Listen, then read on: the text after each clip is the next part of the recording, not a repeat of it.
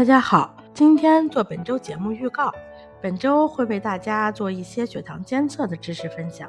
血糖监测作为糖尿病治疗五驾马车之一，经常会被很多糖友忽视。有些人甚至认为这项任务交给医生护士就行了，自己并不需要买血糖仪在家监测血糖，更不需要查血脂、血压、尿酸、血液粘稠度等等指标。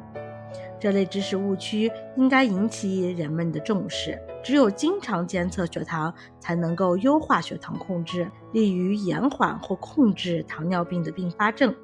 因此，监测需与您的糖尿病管理结伴而行。您明白了吗？